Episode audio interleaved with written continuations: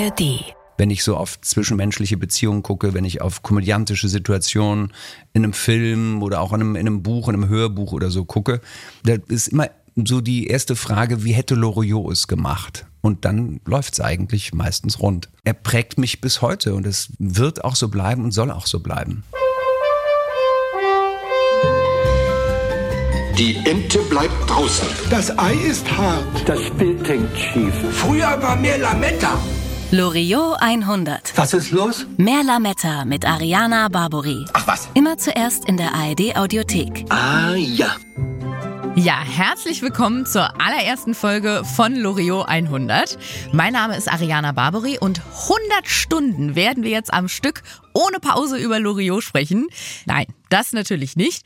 Aber wir werden hier Loriot zusammen feiern, der nämlich am 12. November 2023 100 Jahre alt geworden wäre. Wie gut ist das denn? Er ist selbst überhaupt nicht mehr da, aber bekommt hier noch eine Geburtstagsparty von uns. Das muss man auch erstmal schaffen. Und falls euch außer seiner Liebe zu Möpsen also den Hunden, mehr Informationen habe ich nicht, oder dem Satz, früher war mehr Lametta, nicht mehr so viel zu Loriot einfällt, hier nochmal das Wichtigste auf den Punkt gebracht. Loriot, der eigentlich Vico von Bülow hieß, war vielleicht einer der lustigsten Deutschen überhaupt. Auf jeden Fall war er ein humoristischer Alleskönner.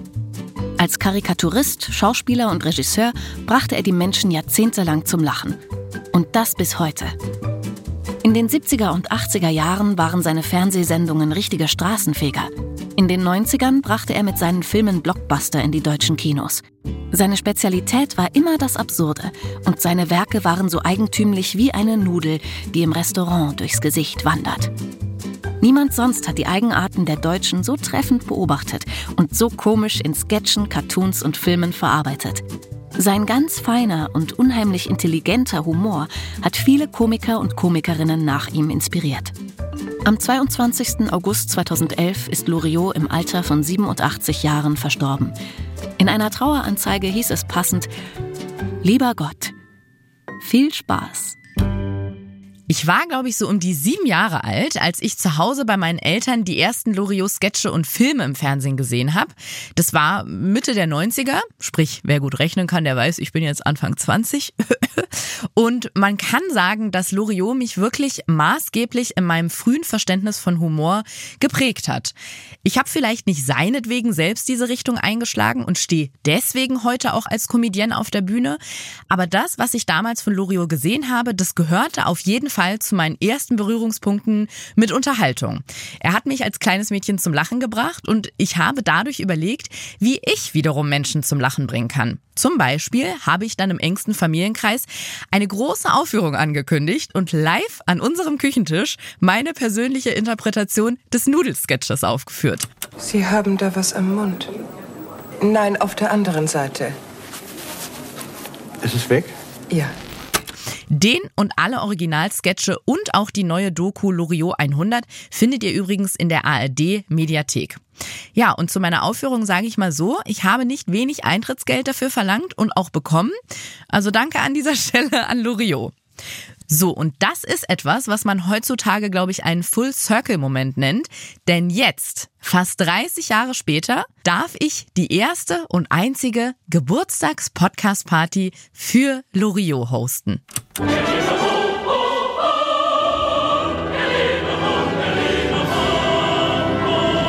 Mein erster Gast ist einer der bekanntesten deutschen Schauspieler. Er ist um einiges jünger als Loriot und deswegen auch sehr viel später in mein Leben getreten. Aber er hat mich wirklich nicht weniger geprägt mit seinem absolut brillanten und fantastischen Humor.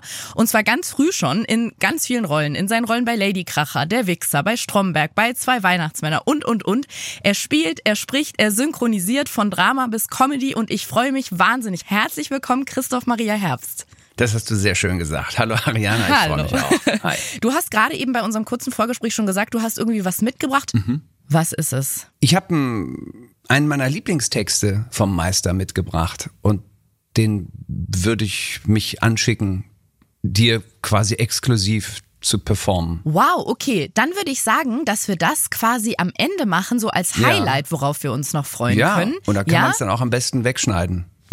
nee, dazu wird's nicht kommen. Okay. Denn ich weiß jetzt schon, dass ich all meinen ähm, Freundinnen und Familienmitgliedern sagen werde, dass ich meine private Lesung von Christoph Maria Herbst bekommen habe, damals im Jahr 2023. Deswegen, mhm. wir brauchen das definitiv hier drin. Wir beide feiern jetzt hier ein bisschen zusammen den Geburtstag von Loriot. Kriegen wir das hin zusammen mit der Stimme? Wahnsinnig gerne. Hier? Natürlich. Ja, oder? Auf jeden Fall. Kriegen wir schon irgendwie hin. Ein großer Fan und Bewunderer von Loriot. Kann man das so über dich sagen oder würdest du da vehement widersprechen? Nee, das ist äh, vollkommen richtig so ausgedrückt. Äh, ich hätte die äh, Adjektive jetzt vielleicht sogar noch in den Superlativ geschoben und hätte gesagt, der größte äh, Bewunderer und der größte Verehrer von Pico von Bülow, äh, aka Loriot. Und ähm, ich hatte, habe so ein bisschen das Gefühl, dass wir aus derselben Familie kommen, ohne es gemerkt zu haben, weil er hat mich auch im zarten Alter von acht und neun schon äh, angefangen zu prägen und ähm, habe allerdings mich damals nicht getraut, den Nudelsketch äh, zu Hause nachzuspielen.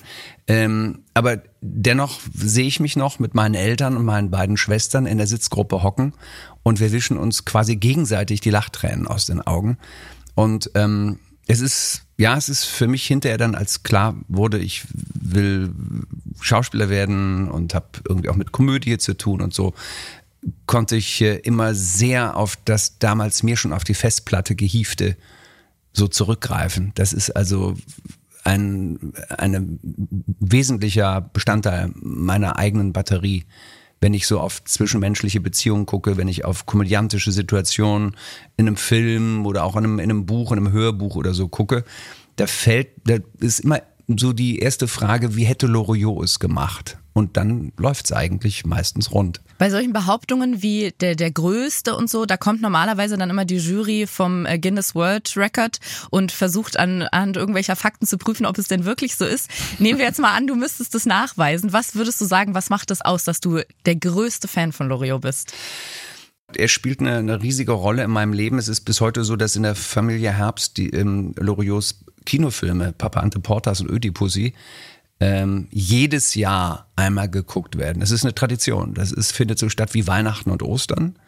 Nur, dass sich das Gucken seiner Filme anfühlt, als würde Ostern und Weihnachten auf einen Tag fallen. Und das Spannende ist, dass man beim Gucken, beim immer wieder gucken und immer wieder neu entdecken, man immer wieder neue Kleinigkeiten feststellt, jetzt in seinen Kinofilmen, Details, die einem irgendwie vorher entgangen sind, dass man fast das Gefühl hat, das ist was Lebendiges. Diese Filme sind was Lebendiges. Die haben sich dann in den vergangenen 365 Tagen nochmal verändert, sind noch, noch besser geworden, noch runder. Und diese Zeitlosigkeit ist ein wichtiger Punkt in meiner Draufschau auf Loriot, der einfach so einen universellen oder vielleicht auch, sagen wir mal, national universellen Humor hat, eine Humorfarbe bedient, die, glaube ich, generationenübergreifend ist und ist natürlich nochmal sehr viel prägender, wenn du mit so jemandem groß wirst. Mhm. Und ich habe mich ertappt, weil der Name Stromberg zum Beispiel fiel ja eben schon und auch Ladykracher, dass ich mich in vielen Comedy-Formaten, in denen ich bisher gearbeitet habe, arbeiten durfte, mich dabei ertappte, wie ich diese Loriosche Art des Spiels auch, er war ja Universalgenie, hat ja selbst auch fantastisch selber performt vor der Kamera. Ich möchte jetzt nicht sagen, wie ich das nachspiele, aber wie mir bestimmte Pausen, die er gesetzt hat, wie ich die nach versucht habe nachzueifern, wie ich ein kurzes Ach oder Ach was äh, in der Kürze, wie, wie das eine, eine, ganze Welt erzählen kann. Und das ist, habe ich an der einen oder anderen Stelle schon ganz gerne mal eingebaut. Diese Begeisterung, die man bei dir ja absolut raushört, ähm, die habe ich teilweise auch bekommen, als ich mich so in meinem Freundes-, Familien- und Bekanntenkreis über Loriot unterhalten habe. Aber da waren tatsächlich auch ein paar Leute dabei, die dem Ganzen etwas kritischer gegenüberstanden oder einfach mit Loriot nicht so viel anfangen können. Und ich würde sogar sagen, dass es generationenübergreifend war. Es war jetzt nicht so, weil die alle nur jung waren, dass sie deswegen zu Loriot nicht mehr so einen Zugang hatten. Würdest du trotzdem behaupten, dass er der Gottvater des deutschen Humors ist? Quasi der größte? Jeder hat, glaube ich, seinen persönlichen Gottvater. Mhm. Für mich ist das auf jeden Fall. Also da, das hat nichts damit zu tun, dass er mittlerweile leider schon verstorben ist. Dann kriegt so ein Mensch natürlich ja nochmal einen anderen Nimbus, sondern das war er für mich schon zu Lebzeiten. Und es gibt viele andere tolle, mhm. die mich vielleicht auch geprägt haben oder deren Schallplatten ich zu Hause nach wie vor habe oder die ich gerne gesehen habe im Fernsehen oder so. Aber keiner kommt an, an Vico von Bülow ran. Was macht denn seinen, seinen Humor aus? Warum ist er so einzigartig? Also er hat sich Zeit genommen, das mag ich so. Und er wurde dann auch nicht großartig geschnitten. Meine Großaufnahme auf den einen Menschen, Großaufnahme auf den anderen, sondern er hat geradezu mit sehr theatralen Mitteln gearbeitet. Es war oft, wenn er was inszeniert hat, war es wie eine Bühne. Es fehlte eigentlich nur noch der Vorhang, der sich kurz vorher öffnen muss. Und das hat, finde ich, was auch sagt was darüber aus, dass er den dass er die Zuschauerin und den Zuschauer für mündig gehalten hat. Heute in Filmen, auch in Komödien, wird dir über den Schnitt ja immer ganz klar gesagt, was du jetzt zu gucken hast, wo du hingucken musst. Und da gibt's dann auch keine Möglichkeit, das zu ändern, weil der Schnitt entscheidet ja über einen Film und über dessen Struktur und dessen Rhythmus. Und Loriot hat eben gerne mit, mit halbnahen oder mit totalen gearbeitet, in der sich mehrere Menschen gleich aufgehalten haben. Und das ist dann wie am Theater. Im Theater kannst du auch entscheiden, gucke ich mir jetzt die Situation links gerade an, wo Leute miteinander reden, gucke ich in die Mitte, weil da stehen ja auch ein paar, rechts sind noch Komparsen, oder weite ich meinen Fokus und lasse das Gesamtbild als Komposition auf mich wirken. So, das hat was mit, mit ähm, Mündigkeit zu tun. Und Loriot hat genau so gearbeitet und das fand ich immer fantastisch und ich ertappe mich bei eigenen Dreharbeiten bei denen ich als Schauspieler engagiert bin, bin ja kein Regisseur, oftmals dabei, wie ich äh, dem Regieführenden oder der Regieführenden sage, wollen wir das nicht in der totalen lassen? Wollen wir das nicht in der halbnahen lassen? Und dann gucken die mich immer an, als käme ich vom anderen Stern, weil selbstverständlich muss noch eine nähere und noch ein weiterer Ransprung gemacht werden. Und natürlich müssen wir uns noch mal rumdrehen und den anderen oder die anderen noch mal nahe nehmen und so weiter. Ja, hat mich sehr geprägt, aber leider setze ich mich damit oft nicht durch. Das ist so die Tragik in meinem Leben. Aber das finde ich einen super interessanten Punkt mit dem Zeitnehmen. Da denke ich sofort an die jetzige Zeit und Social Media, wo alles immer kürzer wird und so Reels und TikToks am besten nicht über sieben Sekunden gehen, weil sonst genau. die Leute wieder und, verloren werden. Was glaubst und bei Loriot gibt's ja. gibt's Hauptsätze mit Nebensätzen und die haben dann auch nochmal einen Nebensatz. Er hat wunderbare Wortschöpfungen ja auch kreiert, die ja eine Freude waren, damals auswendig zu lernen. Für das Bezugsmaterial der Matratze können Sie wählen zwischen einer imprägnierten Halbzwirnware oder gedrilltem Volon. Ach, die Federmuffen sind einzeln aufgehängt und kreuzweise verspannt, also hüftfreundlich in der Seit- und Bauchlage. Er hat so einen, so einen ganz eigenen Stil gehabt und, und auch gepflegt und, und geprägt.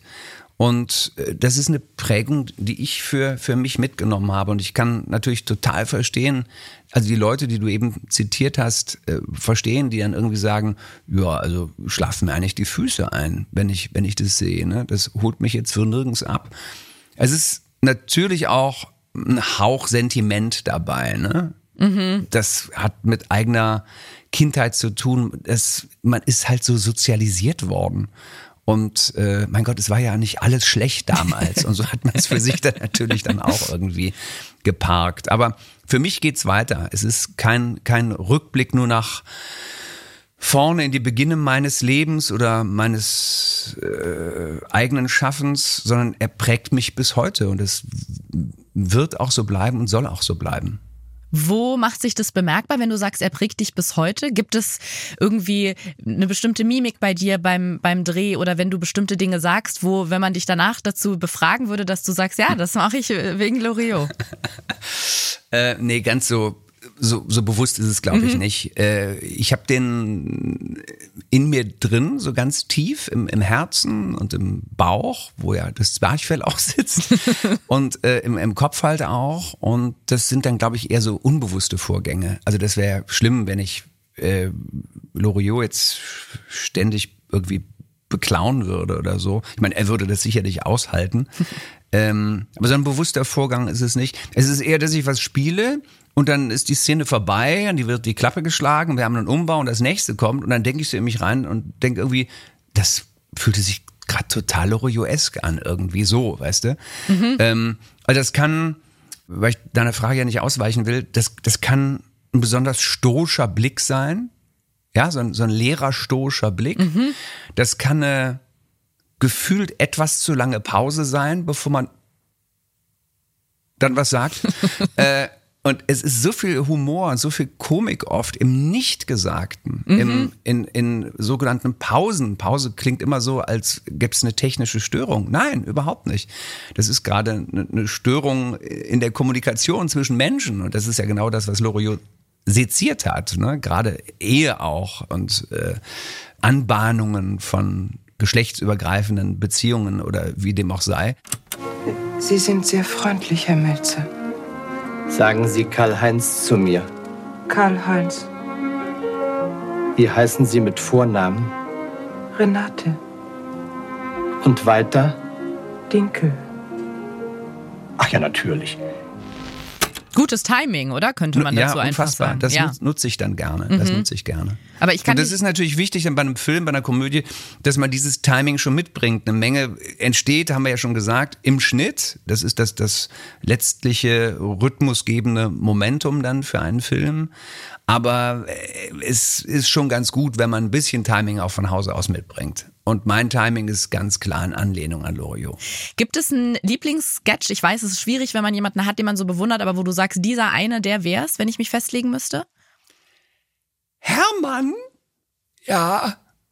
Was machst du da? Nichts. Nichts? Wieso nichts? Ich mache nichts. Gar nichts? Nein. Überhaupt nichts? Nein. Ich sitze hier. Du sitzt da? Ja. Aber irgendwas machst du doch. Nein. Denkst du irgendwas? Nichts Besonderes. Es könnte ja nicht schaden, wenn du mal etwas spazieren gingest. Nein, nein. Ich bring dir deinen Mantel. Nein, danke. Aber es ist zu kalt ohne Mantel. Ich gehe ja nicht spazieren. Aber eben wolltest du doch noch. Nein, du wolltest, dass ich spazieren gehe. Ich? Mir ist es doch völlig egal, ob du spazieren gehst. Gut. Ich meine nur, es könnte dir nicht schaden, wenn du mal spazieren gehen würdest. Nein, schaden könnte es nicht. Also was willst du denn nun? Ich möchte hier sitzen. Du kannst einen ja wahnsinnig machen. Ach, erst willst du spazieren gehen, dann wieder nicht, dann soll ich deinen Mantel holen, dann wieder nicht. Was denn nun? Ich möchte hier sitzen. Und jetzt möchtest du plötzlich da sitzen? Gar nicht plötzlich. Ich wollte immer nur hier sitzen und mich entspannen. Wenn du dich wirklich entspannen wolltest, würdest du nicht dauernd auf mich einreden. Ich sag ja nichts mehr. Jetzt hättest du doch mal Zeit, irgendwas zu tun, was dir Spaß macht. Ja. Liest du was? Im Moment nicht. Dann lies doch mal was. Nachher. Nachher vielleicht. Hol dir doch die Illustrierten. Ich möchte erst noch etwas hier sitzen. Soll ich sie dir holen? Nein, nein, vielen Dank. Will der Herr sich auch noch bedienen lassen, was?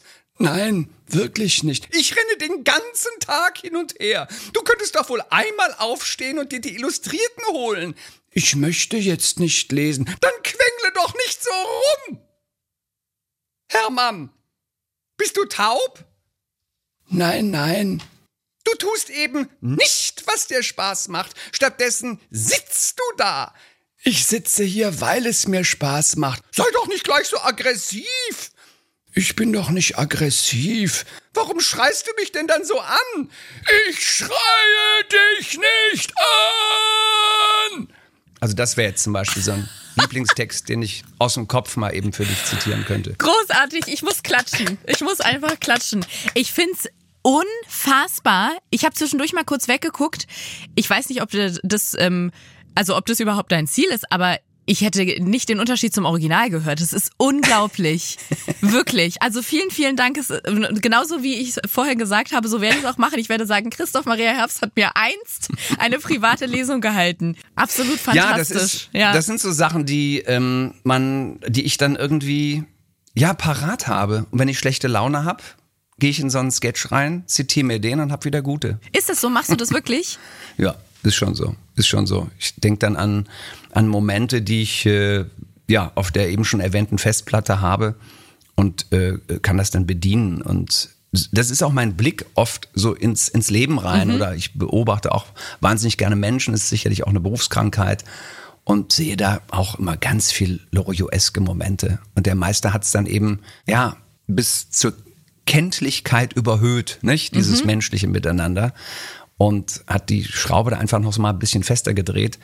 Und ich hätte wahnsinnig gerne mit ihm gearbeitet. Und wenn man sich das Making-of anguckt, ich glaube zu Papa Ante Portas, ähm, das kann ich nur jedem empfehlen, der interessiert ist an Loriot.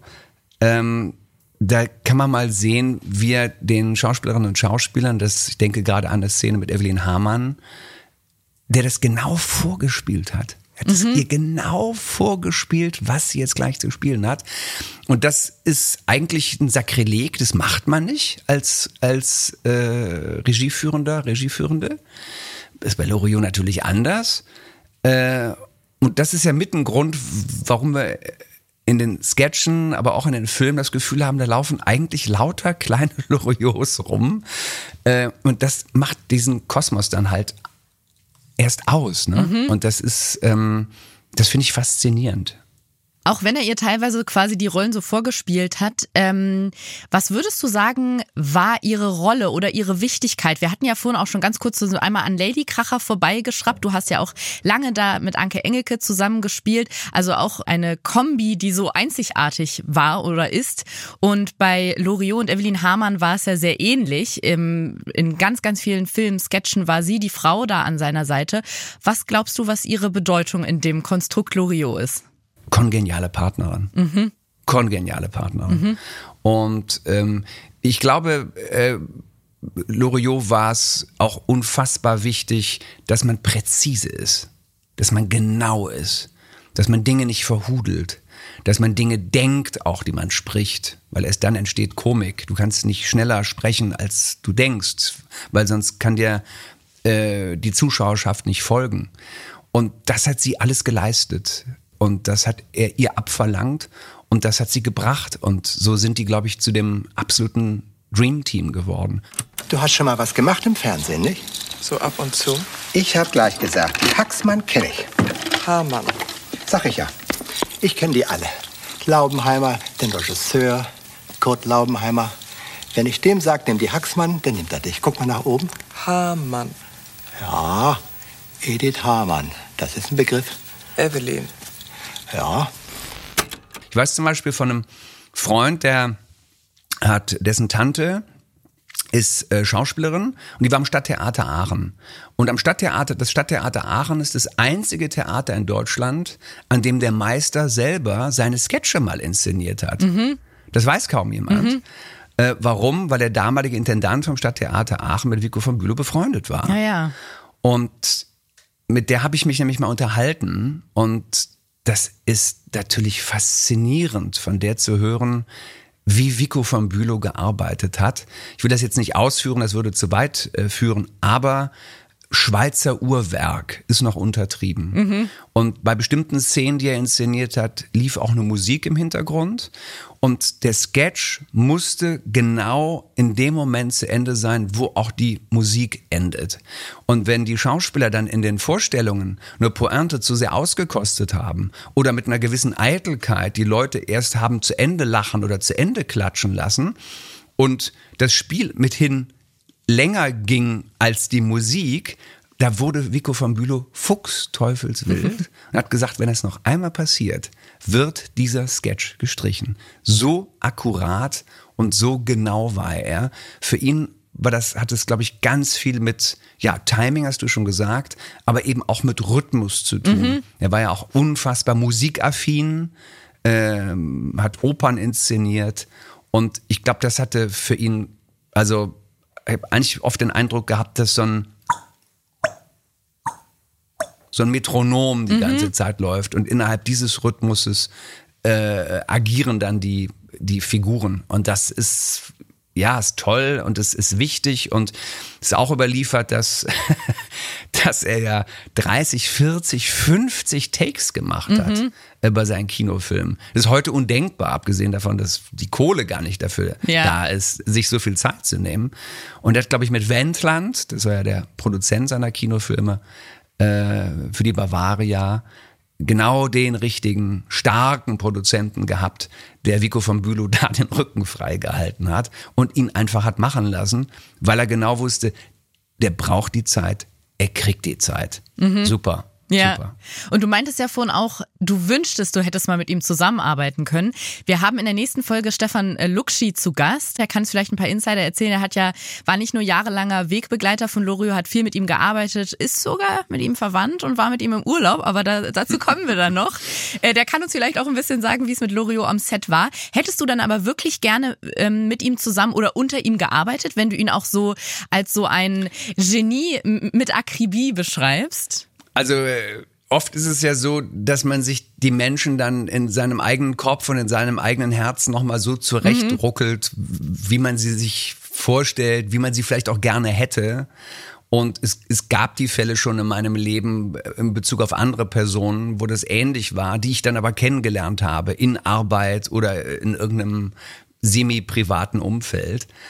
Und da ist dann mal eben so eine Blase geplatzt. Da ist der Traum dann leider flöten gegangen, weil ich irgendwie dachte, ach, so hatte ich mir diese Person jetzt eigentlich gar nicht vorgestellt. Da gefiel die mehr in meinem Kopfkino, aber besser. Ja. So, lange Antwort, du weißt, was ich damit sagen will. Vielleicht ist alles genau richtig, so wie es war, dass es nämlich dazu nicht gekommen ist. Wobei ich echt sagen muss, ich hätte noch Geld mitgebracht und wäre in Frauenkleidern in der Unschärfe einmal hinten durch eine Totale gelaufen, nur um mal dabei gewesen zu Ja. sein. Aber hat nicht sollen sein, egal. Ja. Ja. Mm, Wir haben ganz viel gesprochen über dieses genaue Beobachten und dieses beinahe schon Sezieren von äh, Menschen und ihren Eigenschaften, um das humoristisch dann wieder auf den Bildschirm zu bringen. Bei deiner Rolle, Bernd Stromberg, war es ja, ich würde behaupten, recht ähnlich. Dieses wahnsinnig überspitzte, oft auch dieses typisch Deutsche.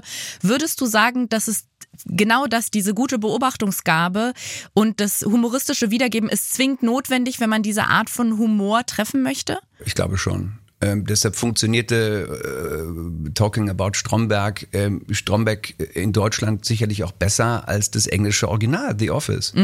Da läuft natürlich ein ganz anderes Verständnis von Komik im Hintergrund mit, ein Blick auf Gesellschaft. Äh, Englische Schauspielerinnen und Schauspieler spielen das anders, verhandeln auch andere Dinge dann äh, äh, textlich und, und inhaltlich. Und das Bernd Stromberg ist schon eine sehr deutsche Figur gewesen. Und ähm, aber die Art und Weise, wie ich da vieles gespielt habe, wow, rührt ganz klar aus meiner Loriotischen Prägung. Und zu anderen großen Teilen äh, Stan und Olli, die ähm, ja viel mit Kamera auch gespielt haben, ne? In Kamera geguckt haben. Äh, Stan hat wieder irgendeinen Mist gemacht und Olli guckt dann halt mit diesen leeren Augen in die Kamera nach dem Motto, was ist denn jetzt schon wieder? Und das, das haben wir bei, bei ähm, Stromberg ja auch gemacht, ne? Mit der, also nicht aus Stan Laurel und Oliver Hardy Gründen, sondern weil wir da ja behauptet haben, es sei eine Dokumentation in einem real existierenden Versicherungskonzern und ein Filmteam begleitet uns jetzt dabei. Ist ja klar, dass man dann zwischendurch mal in die Kamera guckt oder an der Kamera vorbei. Aber das ist natürlich, so sehr ich mich damals gesträubt habe, das zu spielen, weil ich irgendwie dachte, hä, ich spiele doch nicht mit der Kamera. Der Ka die Kamera darf mir doch gar nicht bewusst sein als jemand, der vor der Kamera agiert. Bis ich dann erstmal überrissen habe, nein, das ist Teil der, des, des, äh, der, der Stilistik dieser Geschichte. Wir behaupten ja was, bla bla bla. Und da war das natürlich ein Gottesgeschenk, so stoische Blicke in die Kamera zu setzen. Und wenn ich stoisch sage, meine ich halt auch immer ganz oft Loriot. Ja, und ich finde, was auch Stromberg und Loriot eint, ist, dass, wenn man es guckt, dass man ganz oft diesen Moment hat, dass man denkt, oh Gott, ich sterbe tausend Tode, ich kann nicht hingucken, es ist so unangenehm. Stichwort Fremdscham. Ganz genau, aber also es ist wirklich extrem. Es ist ja so doll, dass man manchmal wirklich nicht hingucken kann, obwohl man weiß, es ist gerade quasi nur Fiktion. Sagst du aber, das ist genau das Gefühl, wo man rein muss, da liegt der Humor drin, dass es, dass es richtig wehtun muss manchmal? Ja. Kurze Antwort. Ja. Ja. Also das, äh, den Begriff der Fremdscham, der, der kam ja nicht von uns. Ich weiß nicht, das hat, glaube ich, irgendein Rezensent, irgendein Journalist in irgendeiner Abhandlung über Stromberg mal geschrieben. Aber äh, finde ich super. Der, der Begriff passt und äh, äh, haben wir damit gesellschaftsfähig gemacht und ist ein Begriff, der einem seitdem immer öfter irgendwie begegnet. Also äh, mit Stromberg haben wir auch eine Marke gesetzt, auf jeden Fall, ja. Evelyn Hamann hatte es zu Loriots 60. Geburtstag schon mal ganz gut zusammengefasst und zwar so. Ich finde, man sollte die günstige Gelegenheit nutzen, einmal die Frage in den Raum zu stellen, was ist Humor? Oder besser, in welchem Verhältnis zum Fernsehen hat oder darf Humor und Satire, die ja als wichtige Bestandteile ihrer Aufgabe durch, also im Fernsehen zu sein, sind, haben, zu stehen haben, zu sein haben? Ja, diese Frage würde ich gerne an dich richten. ja. Aber nur, wenn ich dich ab jetzt Evelyn nennen darf. Also, ich muss dich ein bisschen verbessern. Das war natürlich nicht Evelyn Hamann, sondern das ist jetzt wieder diese Kunstfigur, die Evelyn Hamann da ja. gespielt hat, weil ja. Evelyn Hamann will der großen Dame nicht zu nahe treten, aber ich würde mal sagen, die hat äh, privat oder persönlich dann doch eher anders gesprochen, als sie es da gemacht hat. Ja. Aber was mir als erstes auffällt, abgesehen davon, dass diese verschwurbelten Sätze, die hinten dann irgendwie nicht wirklich zu einem sinnvollen Ende führen, ändert mich auch wieder an Stromberg, äh, äh, die Art und Weise, wie sie gesprochen hat, dieses etwas leicht überzogene mhm. und dieses darauf bedacht sein, dass wir auch die Ts hören bei einem Wort wie bedacht zum Beispiel. Bei ihr ging es sogar so weit, dass sie die Frage stellt, die Frage, da rollt sie das R sogar. Also hier wird mit so einem Manierismus gespielt. Das finde ich zum Beispiel auch total super. Sorgt natürlich auch ein bisschen für eine Entfernung, weil es mhm. ist in dem Moment nichts, wo man sich jetzt so zwingend mit identifizieren würde, weil es klingt ja eben sehr artifiziell. Mhm. Mag ich aber total. Ja, ähm, Loriot hat dazu auch was gesagt, und zwar dieses. Loriot, wie würden Sie die Begriffe Komik und Humor definieren? Ich bin dafür. Muss aber nicht sein. ja. Erinnert mich auch, entschuldige, wenn ich so selbstreferenziell nee, klinge, gut. aber von Stromberg hast du ja angefangen. Ähm, ich habe als Stromberg mal den schönen Satz sagen können, weil da hatte ihn der Reporter irgendwie auf das weibliche Geschlecht angesprochen. Und da hat Loriot, da hat äh, Loriot, da hat der Bernd dann einfach nur gesagt, äh, Frauen, ja, kann man machen. Ja. Das, also, das geht in eine vergleichbare Richtung wie das, was Loriot da von sich gegeben hat. Also, ich, geradezu dadaistisch. Ich finde auch, während wir hier sprechen, kommen schon so ein paar Sachen raus, die Loriot, wenn er in der heutigen Zeit leben würde, definitiv als Reel oder TikTok äh, umsetzen könnte. Ist gar nicht so weit weg davon. Absolut. Würde das heute noch funktionieren oder ich sag mal überspitzt, sind die Menschen gar nicht mehr bereit für so einen Humor, wie Loriot ihn hatte? Ich hoffe nicht die Menschen. Es wird immer einige geben, bei denen mhm. wird das so sein. Das muss auch so sein, weil ähm, Humor kann, glaube ich, nicht äh, für jeden Menschen genau der richtige sein. Und das ist ja auch das Schwierige an diesem Genre Komödie. Ja? Du, es ist glaube ich, echt einfacher, 100 ähm, Leute in einen Horrorfilm zu setzen. Die erschrecken sich alle 100 an denselben Stellen, nämlich genau die, die der Regisseur sich ausgekaspert hatte. Das ist bei einem Drama genauso. Du wirst die Uhr danach stellen können, dass alle 100 an den richtigen und nämlich vorgegebenen und sich vorgestellten Stellen anfangen werden zu weinen und die Taschentücher aus der Hosentasche kramen.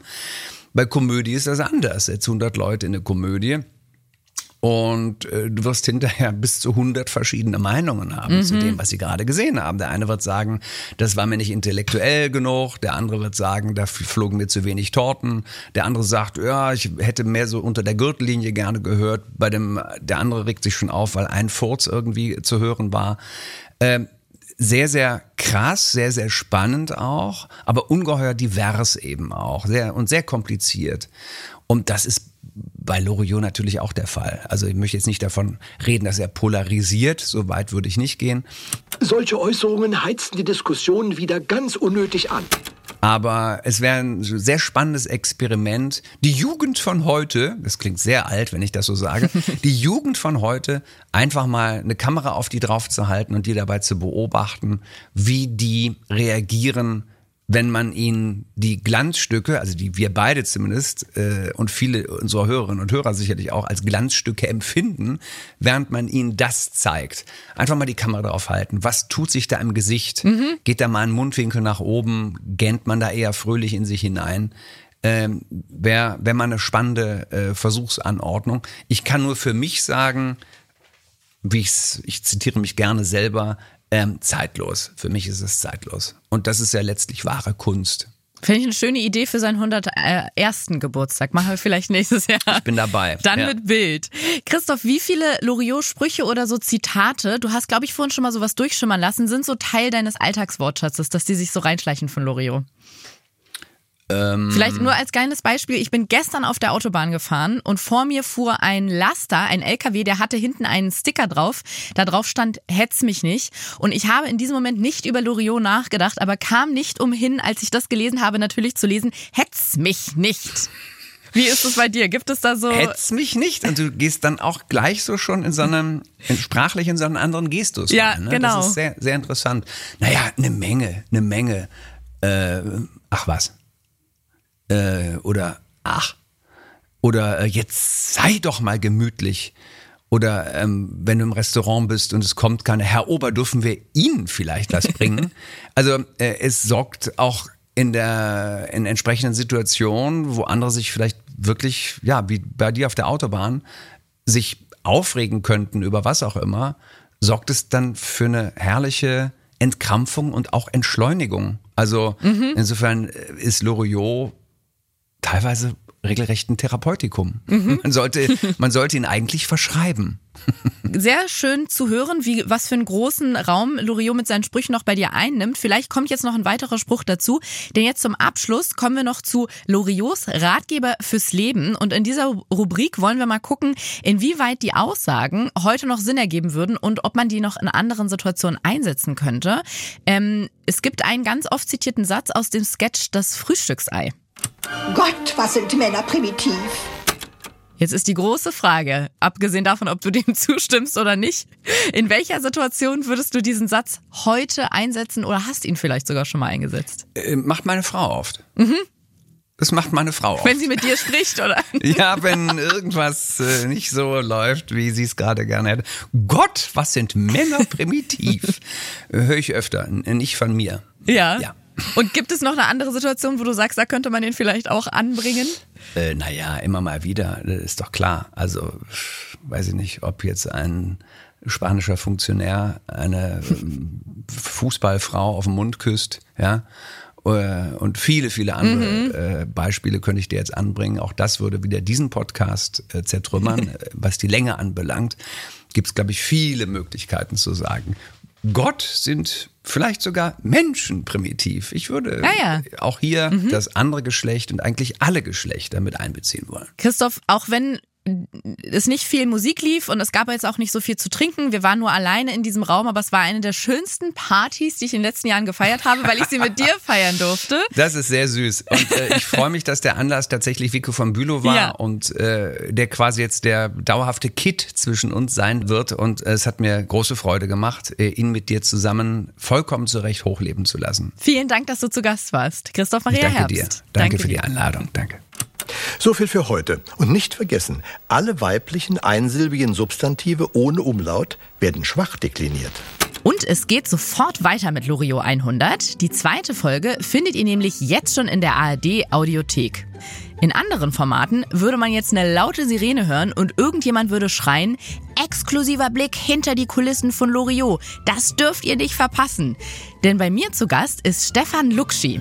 Er war ein langjähriger Wegbegleiter von Loriot, hat ganz viel mit ihm zusammengearbeitet, ist sogar mit ihm in den Urlaub gefahren und den ein oder anderen Geburtstag hat er auch mit ihm gefeiert. Wie das aussah und wie es dazu kam, das erzählt uns Stefan Luxi in Folge 2. Als erstes in der ARD Audiothek. Viel Spaß. Ah, da kommen die Geburtstagstelegramme. Na, da wollen wir doch mal sehen. Hallo, ich bin Sarah Bosetti und ja, herzlichen Glückwunsch zum 100. Geburtstag, Herr von Bülow. Ich verbinde mit Loriot ehrlich gesagt nicht zuletzt die Szenen mit Evelyn Hamann, nicht nur weil sie großartig spielt, sondern auch weil da manchmal in diesen von einem Mann geschriebenen Szenen einen Hauch Feminismus durchblitzt. Und das finde ich, naja, ganz gut. Wenn ihr subtil durchblitzenden Feminismus auch ganz gut findet, dann hört gerne auch mal bei Bosettis Woche rein. Und wenn euch alles, was politisch und gesellschaftlich wichtig ist, interessiert, hört erst recht rein. Immer freitags nachmittags in der ARD Audiothek und überall da, wo es Podcasts gibt. Zusammenfassend denke ich, äh, danke ich Ihnen für dieses, für dies und das. Loriot 100 Merla Metta mit Ariana Barbori ist ein Podcast von Radio Bremen, SWR und RBB. Produziert von Bose Park Productions. Moderation Ariana Barbori. Redaktion Madeline Petri und Olaf Ratje. Sound und Schnitt Alexander von Bargen. Distribution und Sprecherin Henriette Schröers. Projektleitung Madeline Petri. ProduzentInnen Sue Holder, Chris Guse und Marcel Heberlein.